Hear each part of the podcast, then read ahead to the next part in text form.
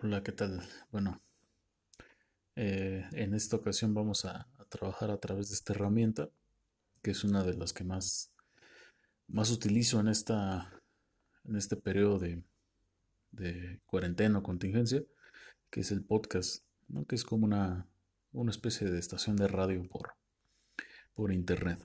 Eh, la, digo, la razón de que trabajemos esta vez por aquí, pues es, es el que el, que el audio aquí me permite tener una gran extensión de, de tiempo para, para poder establecer cierta, cierta comunicación con ustedes como alumnos. ¿no? Eh, esta es solamente una nota aclaratoria por los alumnos que entran eh, posteriormente. Esta es una clase para los alumnos de, o alumnas más bien, para las alumnas de, de la licenciatura en pedagogía. Y vamos a comenzar con, con la parte del tema que, que, nos refiere esta semana, que es sobre la, la, gobernanza, eh, sobre las políticas educativas y, sus resultados en, en, México específicamente. ¿ok? Eh, este, este texto que, en el que nos vamos a basar está Está elaborado, si no mal recuerdo, en, en el año 2011. Ya tiene un, poco, si no mal recuerdo, fue a finales de, de 2011. Es decir, que ya casi cumple nueve años de existencia. Eh, quien lo, lo, lo, escribe es la, la especialista Gloria del Castillo Alemán, que trabaja, está, estaba, o la verdad ignoro si sigue ahí, pero bueno, lo escribió en la, Facultad Latinoamericana de Ciencias Sociales, eh, o la Flaxo, que tiene sede en, en, en, la Ciudad de México. Este, este artículo, que así se llama, Las políticas educativas en México desde una perspectiva de política pública, gobernabilidad y gobernanza, nos habla de cómo, cómo se han llevado a cabo las reformas políticas o las políticas públicas eh, referente a la educación, cómo han sido sus, sus tránsitos de construcción y cómo, cómo estos han dado ciertos resultados o cómo estos han impactado a, la educación en nuestro país desde hace ya, ya cierto tiempo.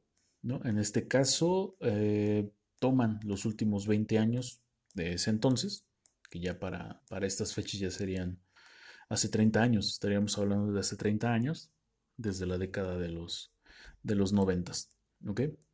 Bueno, eh, en, una, en una primera instancia, esta autora destaca que eh, en América Latina en general eh, son un objeto de estudio de las reformas políticas por sus múltiples resultados. O sea, tiene una, una multivariedad de resultados que en general la autora destaca, destaca dos, ¿no? La, la baja calidad y la persistencia en la inequidad. Estos dos conceptos los extrae de, de Gajardo y, y Levin. Y, en esencia describe mucho de lo que de lo que implica la política educativa en México. ¿no? Nosotros somos uno de los grandes representantes de, de la zona, de Latinoamérica, eh, y el hecho de que estamos grandes representantes no nos exime de tener también eh, grandes carencias. En este caso, en la educación, pues sí presentamos estos dos, dos diagnósticos. Repito, la baja calidad de la educación y la persistencia hacia una inequidad en la misma, en la misma educación. Bueno, eh, en una primera instancia vamos a ubicar el, el, el contexto, cómo, cómo, se aborda la problemática. Eh, posteriormente vamos a, vamos a encontrar cómo ha evolucionado ciertos, ciertos cambios, sobre todo en la parte centralizada de la educación. Eh, y al final vamos a poder reflexionar sobre los, los alcances que ha tenido la política en, en las repercusiones como tal que observamos en, en, en la educación. ¿Ok? Bueno, eh, en primer lugar, eh, México. México tiene una necesidad de, de, tránsito hacia una mejor educativa desde hace muchos años.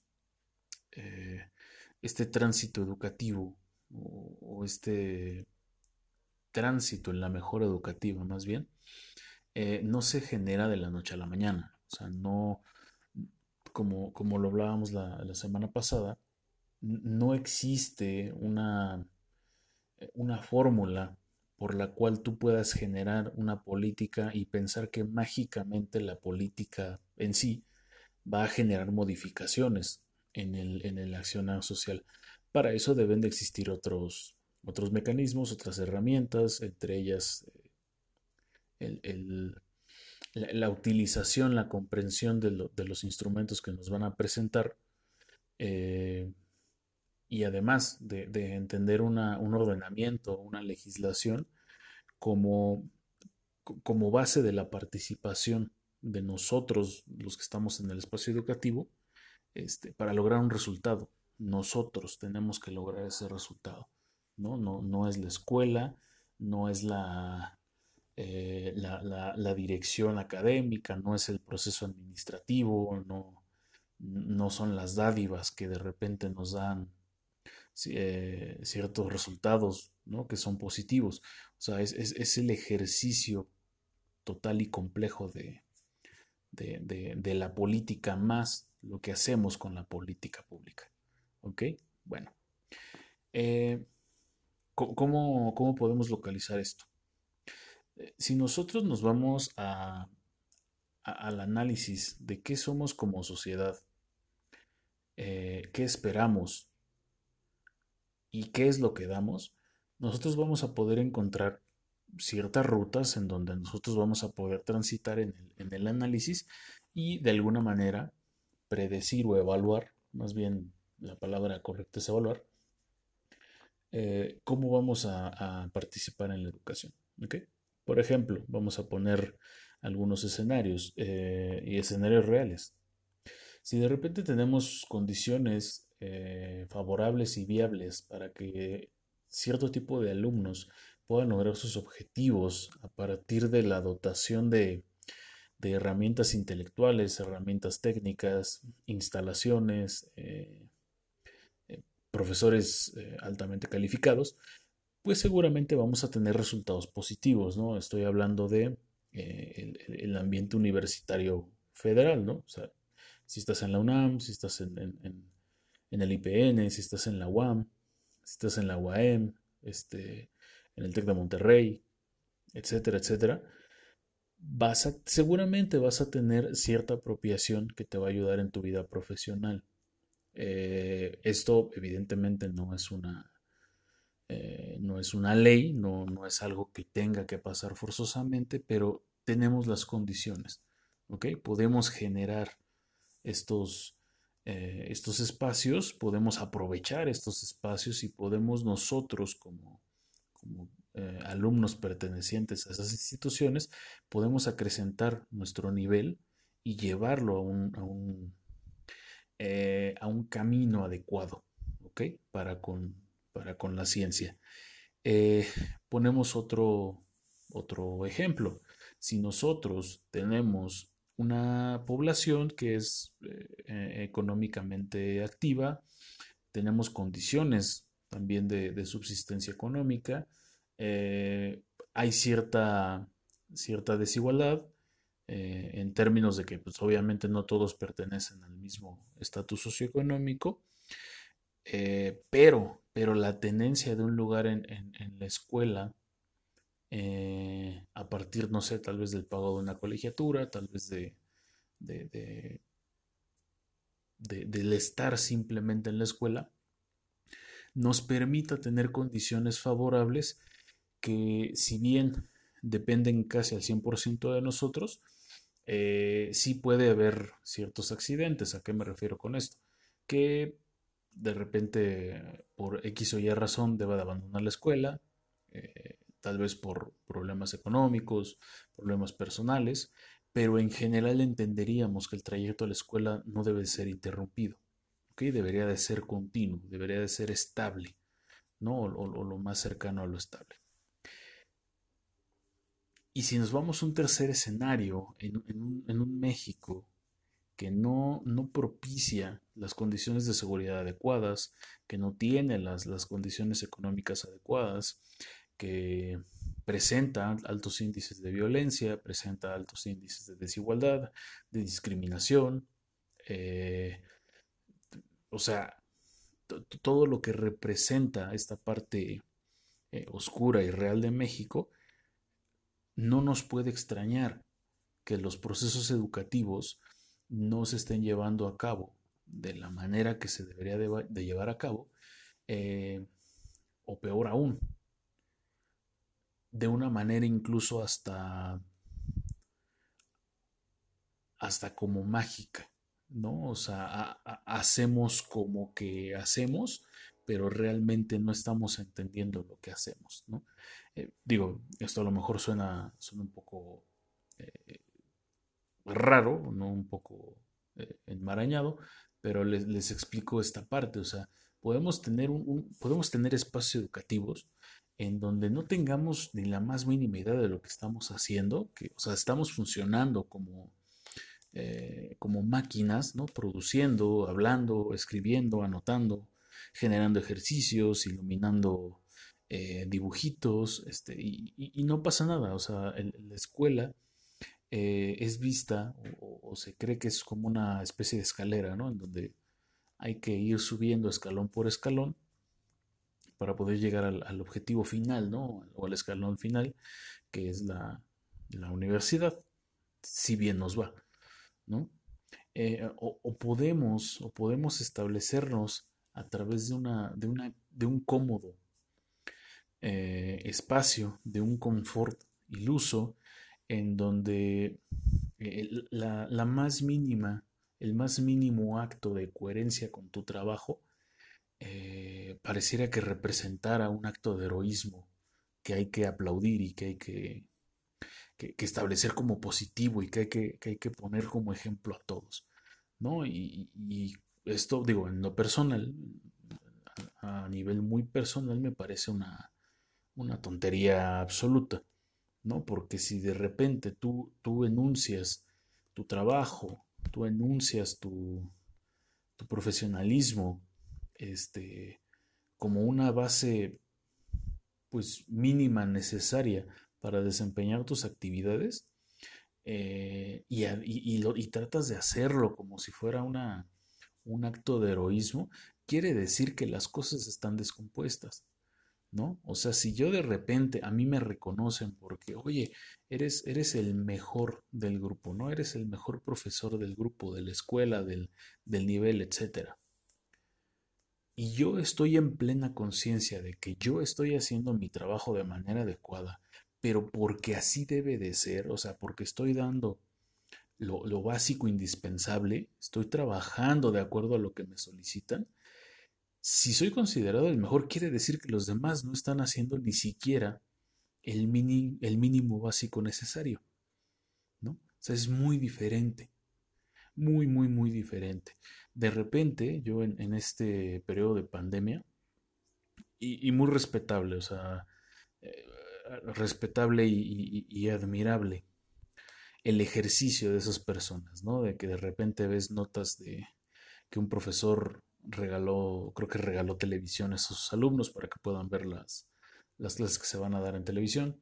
Eh, hay profesores que viajan a lo mejor en, una camioneta, en una bicicleta, dándoles clases a sus alumnos desde ellos desde su ventana, los profesores desde su, su medio de transporte. O sea, todas estas historias eh, suenan, suenan hasta motivantes, ¿no? Suenan hermosas. Ok, sí, podrán sonar lo, que ustedes quieran, podrán ser muy loables y todo. Pero pasa cuando las tomamos con un discurso eh, medio, medio roto, medio sin sentido, en donde casi casi estamos al borde del llanto y, creemos que el ejercicio docente es, es, es como un apostolado, ¿no? o sea, donde se da la vida, donde, donde puedo desfogar mis, mis, eh, mis más este, sentidos eh, pues mis más sentidos, eh, sentimientos ¿no? lo, más puro de mi, de, mi, de mi corazón y de mi ser hacia un ser individuo, hacia un ser, perdón, este, indefenso. No, o sea, perdón, no somos superhéroes, no somos eh, almas caritativas, somos profesionales con capacidades, herramientas y, metodologías que sirven para algo, y, que deben de estar funcionando en un espacio. Y con esto no me refiero a que debemos de estar en los salones, o sea, no me refiero al espacio físico, sino a un espacio que determine el lugar de importancia del profesor. ¿no? Que, el profesor es el especialista, o sea, debemos de entender eso. No tenemos una clara conciencia de que el, profesor es un especialista. Y, es lamentable que las políticas públicas no tomen como, como especialista al profesor, que no lo tomen como parte del proceso fundamental. Yo se los decía la, la, ocasión pasada. El, el, el, doctor Manuel Gilantón hace esa aclaración sobre las dos reformas, las últimas dos reformas, ¿no? O sea, en la anterior, villanos, ¿no? Los éramos los villanos, éramos los que habíamos ocasionado la, los problemas de la educación por tanto tiempo. Y ahora en esta, somos los salvadores, somos los héroes, los únicos héroes que pueden solventar el grave problema que tiene este país. No, o sea, él, comenta, y esto es muy cierto, debemos de dejar de ser una unidad de análisis unicausal. O sea, no podemos establecer que la educación tiene un único héroe, tiene un único villano, tiene un único problema. No, son multifactores los que se están equivocando o incluso en algunas ocasiones multifactores los que están eh, funcionando. El problema es que se vuelven tan escasos que en muchas de las ocasiones no tenemos ni siquiera la noción de que estamos haciendo bien las cosas. O sea, imagínense a qué grado estamos llegando. generalmente tendemos a pensar que todo está mal y no nos damos cuenta cuando hacemos las cosas bien. No detectamos lo que hacemos, lo que hacemos bien. ¿Ok? Bueno. Políticamente, ¿cómo se hace esto? Bueno, el, texto nos, nos comenta la autora en su texto que lo que podemos hacer es generar desde un enfoque de investigación eh, una búsqueda de, cómo funciona o en qué, en qué consiste la, la, política. ¿no? Primero, obviamente, vamos a identificar el problema. ¿Ok? Este problema debe de ser evidentemente público para que pueda, para que le pueda este, eh, ser otorgada esta, esta disposición de, construcción de política pública. En segundo lugar, debe de poner eh, eh, sobre la mesa cuáles serían los, los alcances, ¿no? los, los límites de, esto en términos de sus resultados, es decir, hasta dónde va a tocar, a, qué es lo que se quiere llegar. O sea, es un proceso de mediano, corto, largo plazo, eh, es solamente una, una, reforma en términos del magisterio, es un cambio en el plan de estudios, Mm, eh, no sé, ¿no? O sea, cualquiera de las cosas que se hayan hecho es hasta dónde, ¿no? Eh, y una tercera, tercera parte es eh, identificar posibles cursos de intervención, ¿no? Así es como lo especifica la autora, en, dos, dos dimensiones. una política y otra de políticas, ¿ok? Bueno, ¿Qué quiere decir una de política y otra de políticas?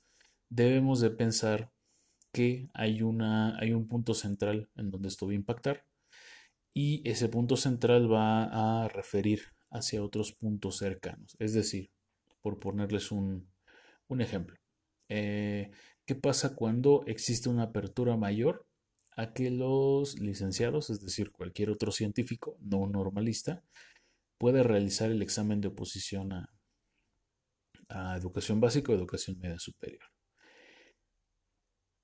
Se centra esto en la, en la búsqueda de especialistas para, dar clases en, las escuelas. ¿Ok? Esto ya es una, una, idea general. Esta es la, tal vez la punta de una política, una probable política pública. Eh, pero lo que pasa alrededor, es decir, qué mueve las políticas, es qué va a pasar con la inserción de estos individuos en el sistema público. O sea, ¿qué ha pasado? ¿Qué hemos visto que pasa? Que sí, hay un incremento tal vez en la, en la parte del conocimiento, ya hay especialistas, no son personas que, que carezcan de, de, la parte científica, pero también tenemos la, la pérdida un poco de, de, la parte pedagógica, no hay una actualización pertinente por parte del Estado, ni tampoco por parte de las escuelas, eh, y mucho menos por parte de los, de los profesores, es decir, que esto surja de manera, de manera voluntaria. Eh, me refiero en, en, términos generales, o sea, por supuesto que hay profesores y escuelas que generan capacitación, por supuesto que hay, hay individuos que somos, eh, que somos especialistas en un área, que no somos formados en la pedagogía, pero que hemos estado recibiendo capacitación por las dos vías, ya sea por la escuela o ya sea por, por iniciativa propia. Pero en general, estas situaciones no pasan. Ese sería un ejemplo de, de estas dos dimensiones. Bueno, ¿y ahora qué? Eh, nosotros, digo, lo positivo de esto es que sí, sí sabemos y tomamos eh, que la educación en nuestro país es un desafío. Sabemos que la educación tiene problemas. Generalmente, generalmente, digo, me refiero a disposiciones oficiales, nunca mencionamos que la educación está bien o nunca mencionamos que la educación tiene un diagnóstico adecuado. Sí, es verdad, hemos escuchado declaraciones, entrevistas, conferencias, en donde los secretarios eh, o, el mismo presidente, ¿no? En, en, cualquiera de los sexenios, han dicho que la educación va bien o que es uno de los grandes bastiones, pero al final ese es un discurso. O sea, nunca hemos visto en, en, resultados como tal de la Secretaría o de especialistas que la educación en México tenga, eh, tenga resultados favorables. Eso lo sabemos que bueno, digo, si no ya sería demasiado de, de, demasiada incoherencia de nuestra parte, ya sabemos que hay problema.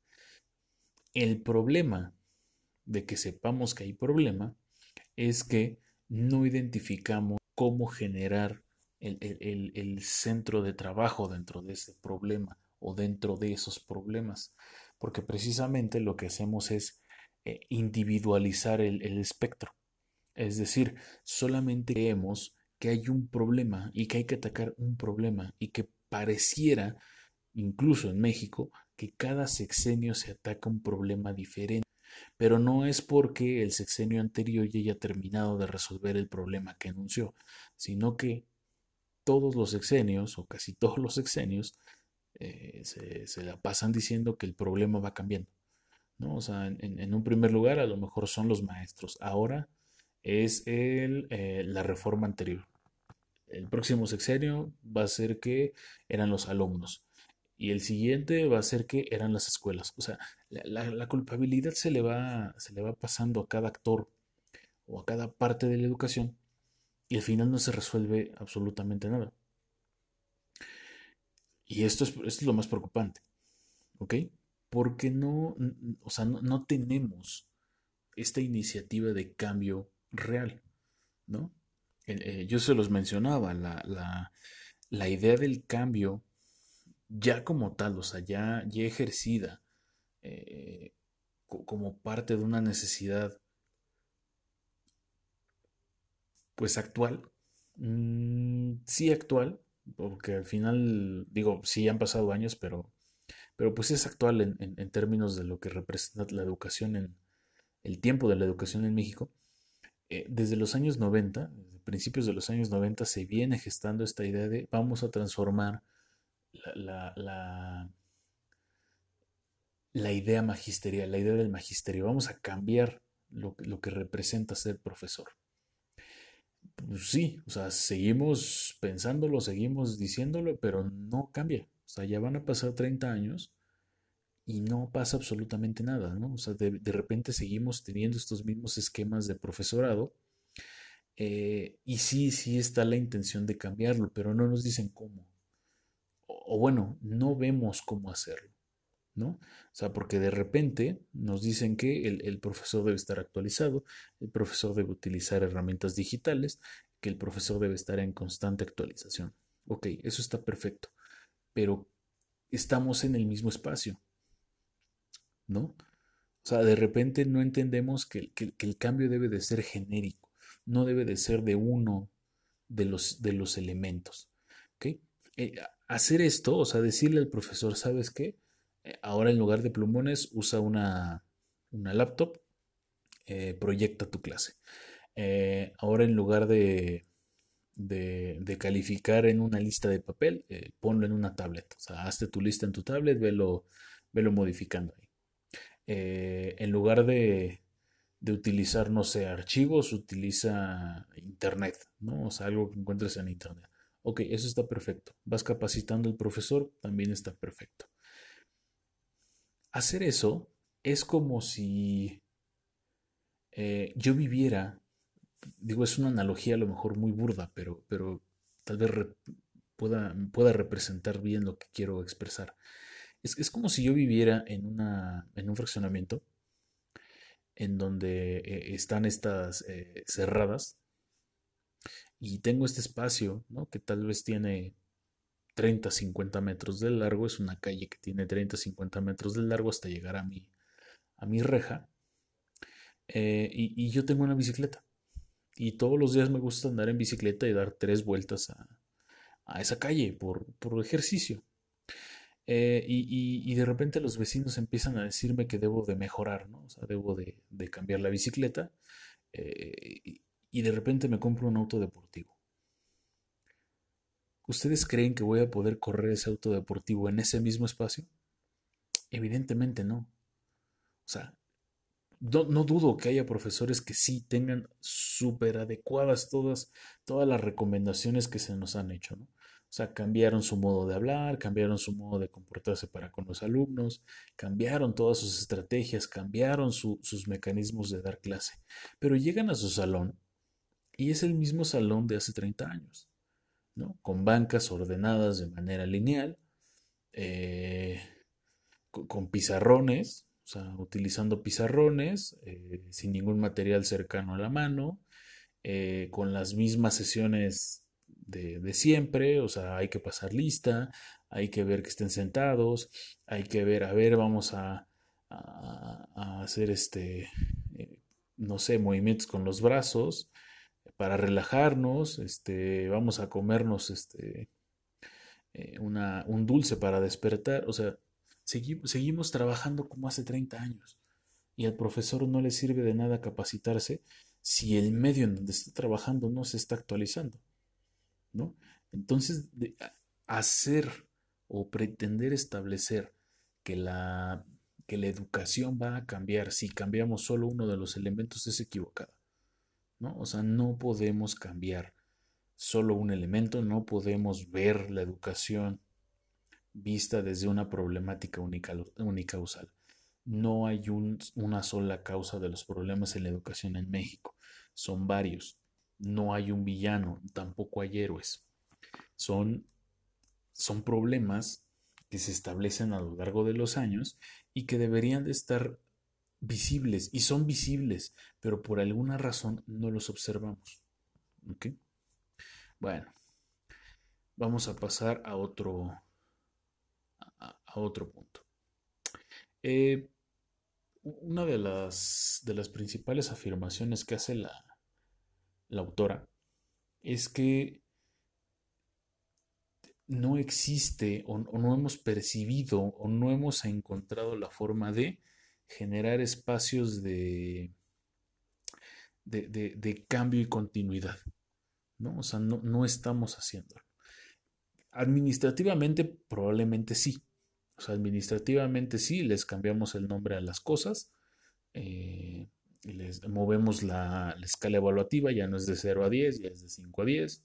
Este, eh, ya, ya no hubo un momento en que, digo, no estoy tan seguro porque realmente nunca peleé esa palabra, porque se me hace algo absurdo, pero, pero de repente ya no éramos profesores y ellos ya no eran alumnos, eh, éramos docentes y ellos discentes, ¿no? O sea, e, este cambio administrativo y y, de palabras sí es un poco, un poco clásico en México, pero no existe un, cambio de fondo y mucho menos existe continuidad. ¿no? O sea, no, no se le dan continuidad a los proyectos. Eh, y en este momento corremos el riesgo de que esto se, vuelva a repetir.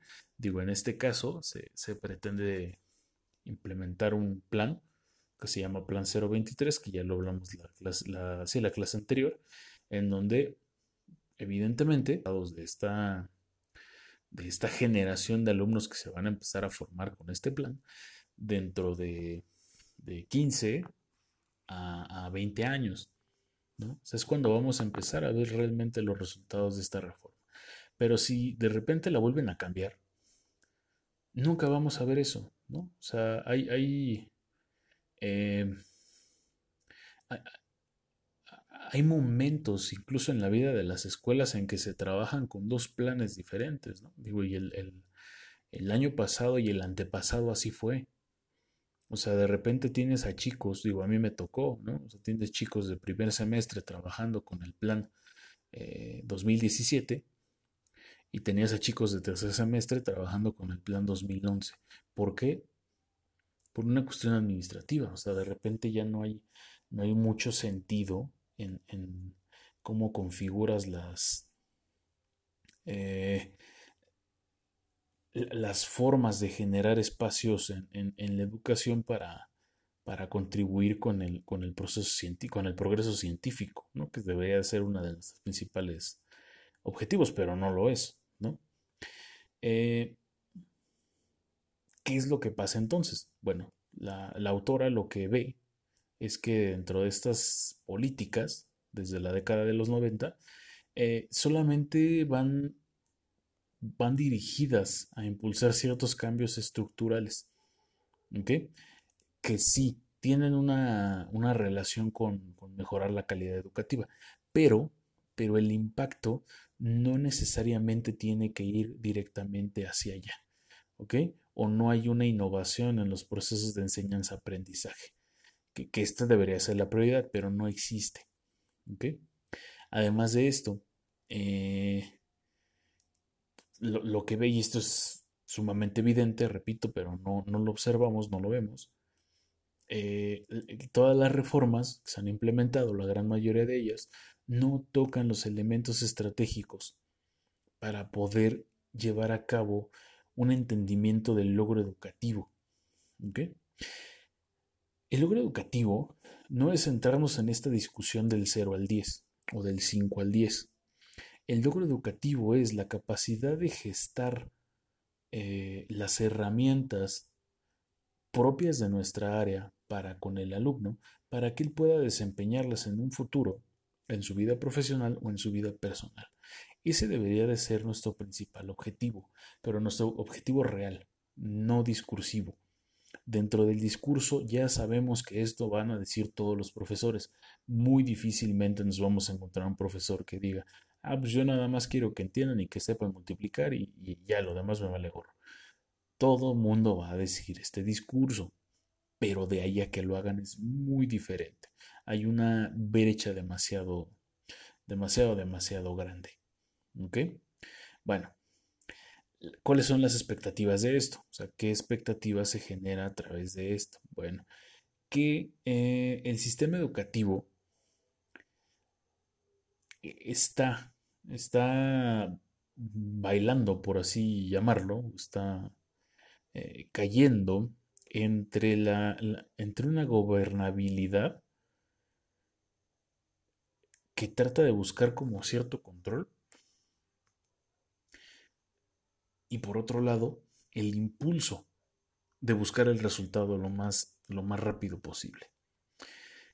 Y esto es muy grave, ¿no? Porque por un lado estás esperando que el control, que la, forma en que nosotros determinamos la, práctica educativa sea ordenada, tenga resultados, genere proyección a futuro, pero, pero lo quieres ya, ¿no? O sea, de repente es muy impulsivo y decimos, sí, o sea, sí quiero que estos alumnos ya, ya, o sea, esta generación ya tenga esto que busca busca el plan. No, lamentablemente eso no va a pasar. ¿no? Y no, no, no va a pasar porque es imposible.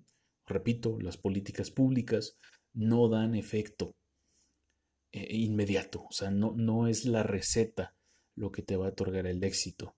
Es el, uso adecuado de la receta lo que te va a dar el, resultado. ¿no? Digo, digo receta por, por poner una analogía, ¿no? O sea, si estás enfermo, no es el hecho de tener los medicamentos en tu mano, sino suministrarlos de manera adecuada, a su tiempo, en, su dosis exacta. Si tú,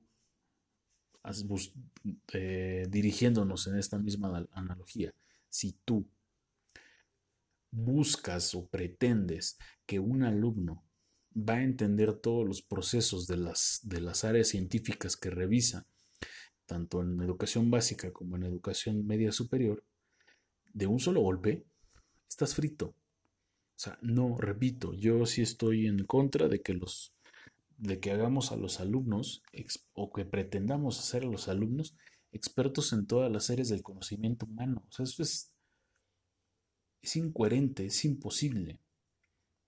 Nos estamos centrando en una individualidad docente en donde lo único que me interesa es mi materia y lo demás no me interesa.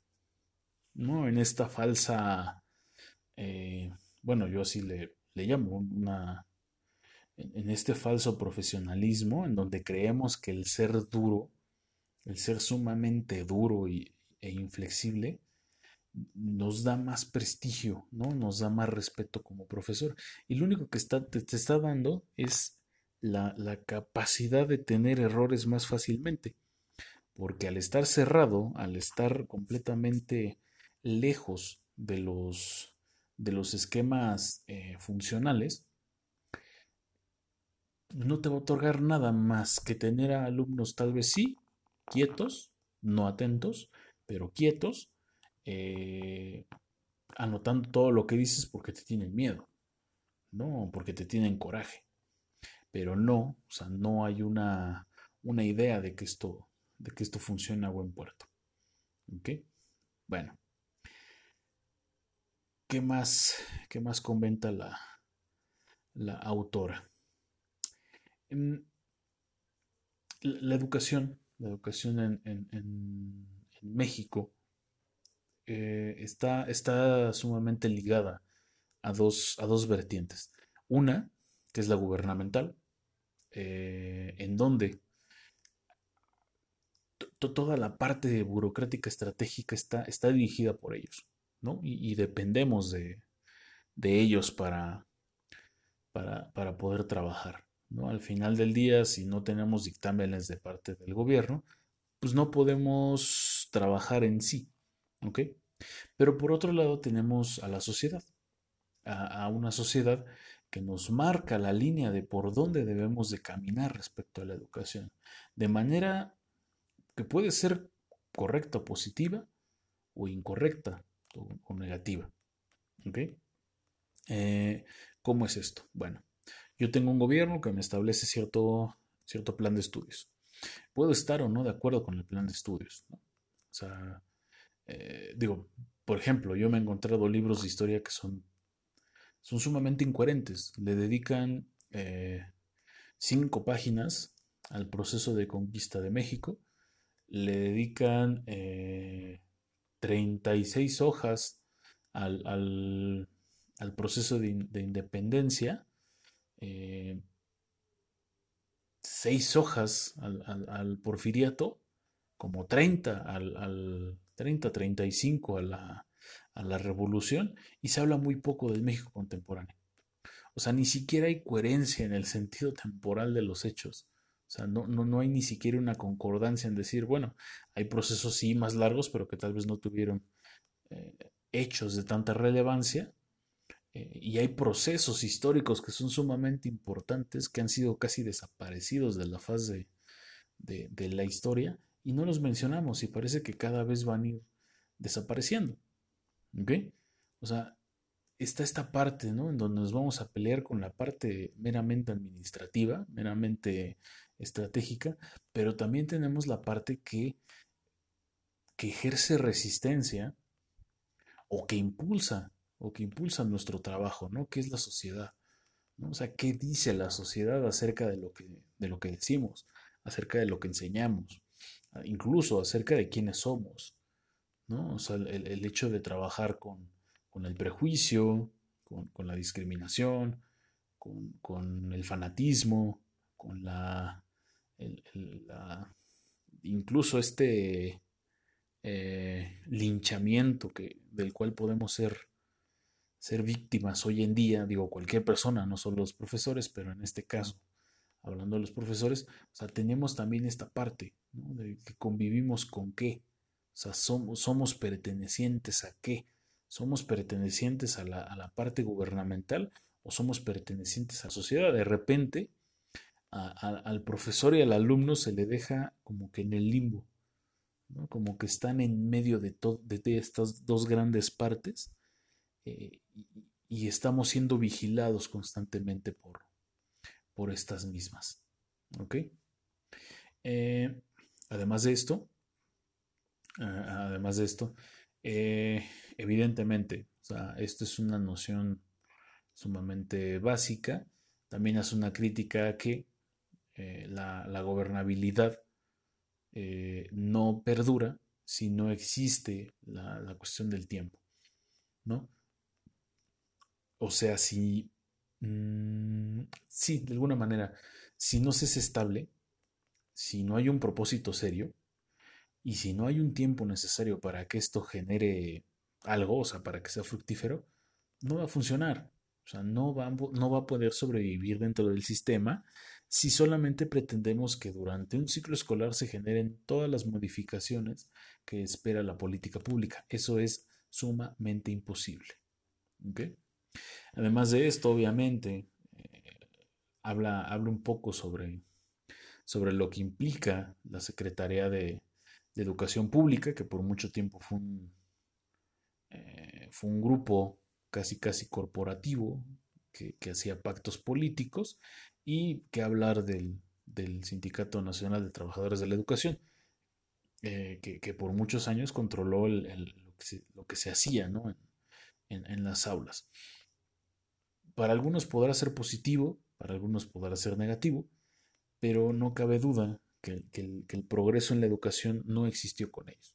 O sea, no, podemos mentir, el progreso de la educación no, no vino con esta, con esta parte. ¿Ok? Eh, ¿cómo, podemos cerrar un poco la, la, idea de, la autora? Hay, problemas, ¿ok? Existen los problemas. Los problemas tienen que ser públicos. Entonces, si nosotros podemos establecer visualmente, analíticamente, cómo funcionan estos problemas, quiénes son los afectados directos y cuál es el, dispositivo o el medio por el cual estos van a poder funcionar, vamos a poder otorgar mejores políticas públicas en materia educativa. Pero si seguimos centrándonos en unicausalidades, en que solo hay una causa del problema, nunca vamos a poder efectuar un cambio real en la educación. ¿Okay? Esta es, esto es algo que deben de tener muy, muy claro y que tal vez cada clase vamos a estar repitiendo. Si no existe un verdadero análisis de todas las causas que orillan a la educación a no progresar, que, que, orillan al alumno, al, al profesor, a las escuelas, a no evolucionar, entonces, ¿qué vamos a hacer? O sea, esa, pregunta de qué vamos a hacer debería de estar ya focalizada hacia una estrategia verdaderamente eh, pensada, eh, seria, sobria, ¿no? En, no en eh, eventuales buenas ideas que en algún momento pretendemos que, caigan bien, o sea, que, que resulten, y si no, pues bueno, ya me inventaré un discurso demagógico para, para poder hacer pausas sobre, sobre esto. ¿Okay?